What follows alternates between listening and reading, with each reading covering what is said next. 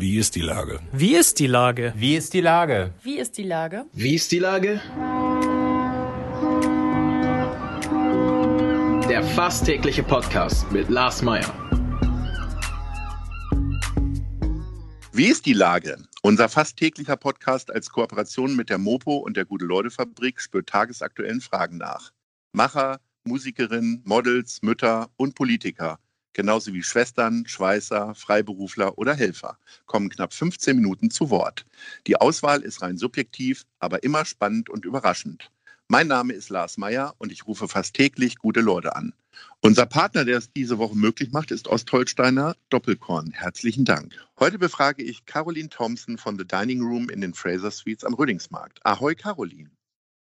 Ahoi, Lars. Hallo. Liebe Caroline, wenn man heute eine Bar betritt, könnte man meinen, die Alkoholwelt besteht nur noch aus Gin. Wie sieht das bei euch aus? Oh, bei uns. Wir sind ja hier im Fraser Suites Hotel im The Dining Room und der Oval Bar in der ehemaligen Bibliothek der Oberfinanzdirektion. Mhm. Das heißt, wir hatten wahnsinnig Das hat erstmal nichts mit Alkohol zu tun, ne? Genau, es hat eigentlich erstmal nichts mit Alkohol zu tun, das ist richtig. Ja. Ähm, wir haben die trockenen Bücherschränke jetzt auch äh, alle so bestückt, dass da auf jeden Fall äh, eine riesengroße Vielfalt ist. Und zwar, ähm, wir haben auch wahnsinnig viele Gins, das stimmt, aber wir haben auch, äh, auch anhand des angeschlossenen geschlossenen Restaurants eine große Obstbrandauswahl. Wir haben Tequila, Mezcal, ähm, viele neue spannende Spirituosen. Ähm, Wodka haben wir natürlich auch im Sortiment. Äh, und ich bin ein riesen Single Malt Fan. Das heißt, unsere Whisky-Auswahl ist auch sehr, sehr gut. Mhm. Und wie viel Gins habt ihr zur Auswahl? Weil das ist ja irgendwie seit vielen Jahren jetzt schon so ein bisschen das Trendgetränk äh, Gin Tonic. Muss man dann, wenn man äh, was auf sich hält, dann auch äh, ganz viele Gins parat halten? Wie viel sind es bei euch? Also wir haben immer so zwischen 50 und 70, würde ich jetzt grob schätzen. Da wird natürlich immer mal ein bisschen was ausgetrunken, dann kommt auch wieder was Neues dazu. Und ich denke, ähm, dadurch, dass wir in einem Fünf-Sterne-Hotel sind und wahnsinnig viele anspruchsvolle Gäste haben, die die Welt bereisen, ähm, die sich auch alle sehr gut auskennen, ähm, da ist es schon spannend, dass äh, die Gäste auch wirklich gezielt nach Produkten fragen, die vielleicht gar nicht so bekannt sind. Dann hat man natürlich so die Mainstream-Gins, die, die es eigentlich überall gibt. Und da kommt ganz schnell wirklich eine große Auswahl zusammen. Und ja, ich denke schon, äh, eine gute Hotelbar sollte schon eine große Auswahl haben. Also ist das Verständnis von den Gästen, aber auch von euch so, wenn ihr einen seltenen Gin aus Japan hat, haben solltet und der Gast danach fragt, dann ist genau das eingetreten, was ihr damit bezwecken wollt, richtig? Ja, auf jeden Fall. Und sollten wir mal nicht was haben, haben wir aber auch immer eine äh, tolle Alternative parat. Äh, das ist ja auch mal ganz spannend, dass man die Gäste sagt, okay, das kennen Sie schon, aber probieren Sie doch mal das. Ähm, aber gestern Abend äh, tatsächlich war es so, dass wir eine ganze Flasche japanischen Gin verkauft haben. Ui, okay. Sag mal, ähm, was mich ja total fasziniert, ist, äh, wenn jemand mir Wein verkauft im Restaurant und mir unglaubliche Geschichten äh, über den Winzer oder sonst was erzählt. Äh, äh ist es bei den 70 Gins, ist das auch so, dass du zu jedem Gin äh, drei, vier Sätze sagen kannst? Oder sieht der Gin-Liebhaber das nicht? Äh, sieht der das eher gelassen? Also mittlerweile ist es, finde ich, ganz witzig, dass die Gäste sich wirklich sehr, sehr gut auskennen. Und eigentlich erzählt einem fast jeder Gast, oh, haben Sie den Gin? Weil sie wissen, da ist das und das Kraut drin. Das ist ganz toll. Also normalerweise oder mittlerweile ist es fast so, dass die Gäste immer schon bei ihrer Bestellung äh, einen Satz dazu sagen, wo man dann ja, gegenseitig von sich lernt. Ne? Also ja klar, wenn man ein neues Produkt einlistet, äh, dann äh, kennt man es natürlich und hat ein bisschen was darüber schon gehört oder es auch mal probiert. Aber die Gäste kennen sich mittlerweile auch so gut aus, dass man auch von den Gästen lernen kann. Was ist denn dein Lieblingsstandard-Gin und was ist so deine Entdeckung der letzten zwei Wochen durch, möglicherweise ja durch Gäste? Äh, tatsächlich der japanische Gin, wo wir gerade drüber gesprochen haben. Ähm, der mhm. ist relativ neu auf dem Markt. Er nennt sich Kinobi. Äh, da mhm. gibt es auch drei verschiedene Sorten von und der eine ist sogar mit Tee ähm, aromatisiert. Das finde ich ganz spannend, weil unser Konzept auch so ein bisschen hier in der Oval Bar ähm, so ein bisschen mit Infusions ist. Also wir aromatisieren teilweise auch äh, unsere Spirituosen selbst und da finde ich dann so aromatisierte Spirituosen auch sehr, sehr spannend. Ähm, ich selber muss sagen, wenn ich mir aber einen Gin Tonic bestelle, bin ich wirklich bei den klassischen Gins sehr äh, wacholderlastig. Äh, ja, und dann ist es meistens ein Tanqueray. Okay. Wie bist du denn, ich sage jetzt mal so Lachs zum Alkohol gekommen? Ähm, denn, äh, also wenn ich das richtig beobachte, es gibt ja viel weniger Frauen hinterm Tresen als äh, Männer. Das ist ja irgendwie doch immer noch eine Männerdomäne, oder? Ja, damals zu meiner Zeit. Ich habe 2001 meine Ausbildung angefangen, ähm, ehrlich gesagt zur Köchin im Hotel Luise Jakob in äh, Nienstädten. Mhm. Und äh, weil ich einfach das äh, wahnsinnig spannend fand, ne, was die Köche da auf den Teller zaubern und die Aromenvielfalt und was für Möglichkeiten man da hat, einfach rum zu experimentieren. Und während der Ausbildung durchläuft man dann natürlich alle Abteilungen im Hotel. Und da hatte ich einen ganz, ganz tollen Barchef, ähm, der mich dann tatsächlich äh, dazu bewegt hat, dass ich meine Ausbildung, äh, dass ich nochmal umschule und habe dann äh, Restaurantfachfrau gelernt und bin dann äh, durch ihn so ein bisschen an der Bar hängen geblieben, weil es natürlich äh, wahnsinnig spannend ist, was man mit Spirituosen alles in Cocktails mixen kann. Und mhm. man hat mhm. das direkte Gästefeedback dann auch am Tresen. Und damals war es wirklich noch eine reine Männerdomäne, muss ich schon sagen. Also ich war immer wirklich die einzige Frau, wenn ich irgendwo äh, unterwegs war oder auch hier in der, in der Deutschen Barkeeper Union äh, bin ich damals eingetreten. Da war ich auch die einzige Frau. Und äh, jetzt mittlerweile muss ich sagen, gibt es wahnsinnig viele tolle, starke Barfrauen, die auch in der Barszene wirklich viel bewegt haben und viel zu sagen haben.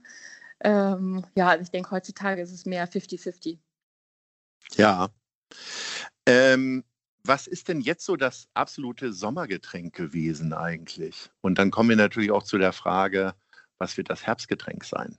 Oh, also das Sommergetränk, das hier in Hamburg ja wirklich äh, nach wie vor, äh, ich sage jetzt mal, ein Spritz, egal welche Spirituosen man da reinmacht, aber alles, was irgendwie mit Prosecco, Champagner oder Soda aufgefüllt ist, ähm, kommt im Sommer einfach wahnsinnig toll an.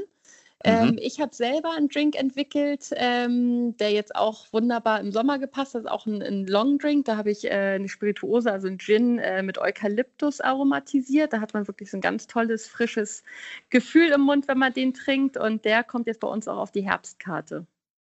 Okay, das heißt, bei euch ist der Sommerdrink auch gleich der Herbstdrink. Aber ändert sich das Trinkverhalten trotzdem ein wenig vom, vom Sommer äh, zum Winter hin?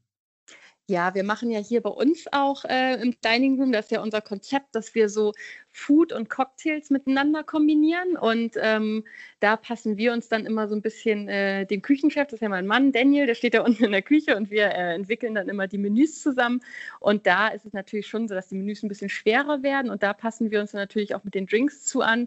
Und klar, jetzt ist es ein bisschen äh, äh, Rum- und Whisky-Zeit. Wir haben jeden Montag bei uns ein Event äh, Cocktail- und Food-Pairing und da hatten wir gestern äh, wirklich auch eine ganz tolle Bardame zu Besuch ähm, von Plantation Rum und da haben wir ähm, dann ein Dreigang-Menü mit Cocktails und äh, Food kombiniert. Mhm. Und da, das war komplett rumlastig. Ne? Also es waren alles Rumdrinks und äh, ja, das war auch ausgebucht. Also die Gäste fanden das ganz toll. Und da merkt man schon, dass jetzt so Gin und Wodka vielleicht so ein bisschen in den Hintergrund rückt und jetzt so ein bisschen die schweren, dunklen Spirituosen nach vorne kommen. Sag mal lieber nicht, was es letzte Woche gab, sondern sag mal, was es am heutigen Montag gibt äh, bei euch beim äh, Cocktail- und Food Pairing. Ja, der nächste Cocktail Food Pairing äh, wird tatsächlich ein Whisky-Event. Ah. Es wird nämlich eine Launch-Party, da kommt ein, äh, ein Whisky aus Dänemark. Ähm, der launcht gerade in Frankreich, UK und Deutschland parallel ähm, drei neue Qualitäten und äh, den mhm. werden wir exklusiv bei uns äh, im Menü haben. Warum können die Dänen denn jetzt ausgerechnet Whisky machen? Ich hätte ja, das, das, ja, also äh, A, bringe ich das immer mit den Schotten in Verbindung und B, die Dänen machen ja eigentlich immer ganz fiese, klare Sachen, ne? Ja, das stimmt schon, aber ja, wir werden es ausprobieren. Äh, wird ja. spannend. Ja. Sag mal, wie ist denn das überhaupt mit Alkohol und dem Rausch gewesen äh, in den letzten Wochen und Monaten, also in der schlimmen Corona-Zeit? Ähm, ich habe gelesen, dass der Einzelhandel viel mehr Alkohol verkauft hat als vorher. Ähm, holen die Leute das jetzt auch, seitdem sie Gastronomie wieder äh, äh, besuchen dürfen, äh, jetzt nach? Merkt, habt ihr auch höhere Bons beim Alkohol oder alles wie immer? Ähm, nee, also wir merken schon, dass äh, die Gäste auf jeden Fall wieder ausgehen wollen. Ne? Es ist wirklich eine ganz, ganz tolle Atmosphäre und es lassen sich auch viele gut gehen. Wir haben natürlich, muss ich auch sagen, unsere ähm, ja, Produkte so angepasst. Also wir haben viele Themenabende ähm, und, und äh, Themennächte, sage ich mal, wo wir auch ähm, das Preisniveau so angepasst haben, dass irgendwie alle was davon haben. Also wir haben die Mehrkosten, die wir haben, die haben wir jetzt nicht an die Gäste weitergegeben, sondern eher im Gegenteil. Wir haben eher äh, die Preise sehr, sehr fair kalkuliert. Und da merkt man schon, dass die Gäste das dann auch zu schätzen wissen und die, die sich das momentan leisten können, die ähm, ja, trinken dann auch mehr und äh, ich sag mal, die guten Sachen äh, werden dann aus den Vitrinen geholt. Ähm, das ist auf jeden Fall ein sehr, sehr positives äh, Erlebnis, was wir im Moment haben. Und äh, ja, dass der Einzelhandel geboomt hat, äh, man konnte ja nicht weg. Ne? Also von daher äh, ja, merkt man aber jetzt auch, dass die Gäste es wieder nutzen, dass man wieder Gastronomie besuchen darf. Apropos Einzelhandel und Innenstadt. Ich überlege mir gerade, du müsstest doch eigentlich Fan von einer autoarmen Innenstadt sein. Denn wenn die Leute nicht mehr mit dem Auto in die Stadt fahren, kommen sie ja zuhauf mit dem Fahrrad und der S-Bahn und können dann einfach auch gleich mal ein bisschen Alkohol mehr trinken. Meinst ja, du, dass das Auswirkungen haben wird oder ist die These zu kühn? Ich denke nicht, weil ich glaube, viele äh, Gäste sind wirklich noch sehr bequem. Ähm, das heißt, die kommen wirklich lieber mit dem Auto, weil ähm, ja, es ist, es ist einfach wirklich eine Sache von Bequemlichkeit. Und man darf nicht vergessen, dass ja auch ähm, der Gesundheitstrend wahnsinnig zugenommen hat. Ne? Also wie viele äh, Gäste oder auch äh, allgemein Leute dieses Jahr und auch schon letztes Jahr diesen Dry January äh, gefeiert haben, ne, wo man einen ganzen Monat keinen Alkohol trinkt. Da ging ja die Getränkeindustrie mit den alkoholfreien Spirituosen äh, komplett durch die Decke. Ne? Das ist ja der neueste Trend. Also diesen und, Dry January kann ich überhaupt nicht teilen, weil da haben wir unser tollstes Fest mit Ahoy. und ich glaube, zumindest die 1000 Gäste, die wir da immer haben, die haben kein Dry January, sondern die haben einen sehr feuchten January. Ja. Inklusive Nachdurst. Okay. Ach, das, das habe ich tatsächlich gar nicht mitbekommen, aber es mag dann auch sein, dass ich immer so beschäftigt bin mit der Organisation von Ahoi, mit meinem Team von der Gute-Leute-Fabrik. Also, ja. es wird einen ganzen Monat verzichtet und selbst die Spirituosenfabriken äh, oder Firmen bieten auch alkoholfreie Spirituosen genau, das an. Waren jetzt, alkoholfreien äh, Gin? Alkoholfreien Gin, ja. Oh Gott, okay. Mhm alkoholfreien Gin, alkoholfreien Wermut, alkoholfreien Whisky. Also es gibt mittlerweile wirklich alles. Und äh, es wurden wirklich Getränkekarten am Anfang des Jahres in vielen, vielen Bars äh, wirklich darauf ausgelegt. Ne? Es waren alkoholfreie äh, Drinks, die nach Alkohol geschmeckt haben, sage ich mal. Das ist ja total verrückt. Okay. Total verrückt. Gut, das heißt, der Monat fällt jetzt schon mal raus bei euch in der Gastronomie. äh, und äh, dann geht es Richtung Weihnachten, geht es dann aber nach oben wahrscheinlich, oder? Ja, also eigentlich, wir haben jetzt schon ähm, relativ viele Anfragen, wobei man auch merkt, ähm, ja, dass viele sich noch nicht so ganz sicher sind, was darf man, was darf man nicht. Ne? Es ist ja auch ein bisschen undurchsichtig manchmal. Mhm. Ähm, aber Macht ihr euch ja, schon Gedanken über Weihnachts- und Silvesterfeiern? Beziehungsweise werdet ihr auf Gedanken gebracht, weil halt jetzt schon Nachfragen sind? Oder ist da eher eine große Zurückhaltung, was ich mir ja fast eher vorstellen kann? Ne? Es ist eine sehr große Zurückhaltung. Da ist man dann selber gefragt, dass man selber ähm, ja, proaktiv irgendwie Events ähm, ja, anbietet. Ne? Und das ist auch so in der Krise jetzt relativ klar geworden, dass man sich ähm, ja alleine kümmern muss. Ne? Und der, der die besten und meisten Ideen hat und äh, sich informiert und irgendwelche Events für sich selber kreiert und den Gästen das anbietet, dass die Gäste dann schon sehen, oh, die fühlen sich hier sicher. Ähm, da hat sich jemand Gedanken gemacht, wie wir trotzdem einen Abend verleben können und so. Und ähm, ja, da sind wir jetzt gerade dran. Also wir haben schon einige Ideen und auch schon einige Anfragen und ein paar Menüs zusammengeschustert. Ähm, aber gerade was die Events äh, angeht, da haben wir viele tolle Ideen, die wir jetzt gerade mal äh, zusammenschreiben. Es gibt ja, äh, also wer, immer noch gerne Exzesse hat, äh, sind nicht die Normalos, sondern viele Prominente. Ähm, mir hat mal ein, äh, der Chef der Harry's New York Bar in New York erzählt, wer da alle schon mal so abgestürzt ist. Hast du da auch, ich meine, in der Küche hast du es nie mitbekommen, aber hast du schon mal anderen Prominenten äh, ihren Vollrausch äh, präpariert oder für berühmte Leute Cocktails gemacht? Ja, also wir haben wahnsinnig viele äh, Prominente, ne? sei es hier im, im im Frasers oder im Dining Room, äh, aber ich habe ja auch für das Mandarin Oriental gearbeitet. Ich war ein Jahr ähm, in Florida und habe ehrlich gesagt für Donald Trump gearbeitet, der selber kein Alkohol trinkt. Ne? So, das muss man sagen. Aber, okay, der trinkt ähm, keinen Tropfen? Der trinkt keinen Tropfen. Na, nein, vielleicht würde ihm das mal gut tun und du hättest, hättest uns alle erretten können, indem du ihm mal ein bisschen äh, einen schönen Whisky irgendwie da reinschüttest. Okay. ähm, ja, aber ja klar, aber ich sag mal, äh, es sind auch alles ganz normale Menschen immer, ne? Und äh, jeder Gast wird irgendwie immer selber oder gleich behandelt und es ist schon spannend. Ähm, und ja, die haben halt ein bisschen eine andere Erwartungshaltung vielleicht als äh, andere Gäste, weil sie es so gewohnt sind. Aber ja, klar, also äh, Pierce Brosnan hatte ich schon zu Gast, ne? Christina Aguilera und äh, ja, wirklich ganz ganz viele tolle, cool. die auch äh, schöne Drinks trinken.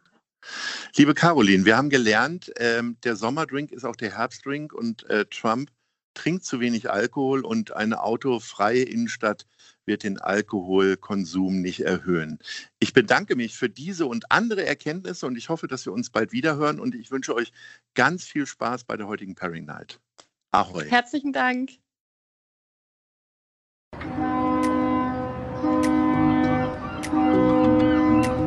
Dieser Podcast ist eine Produktion der Gute-Leute-Fabrik und der Hamburger Morgenpost.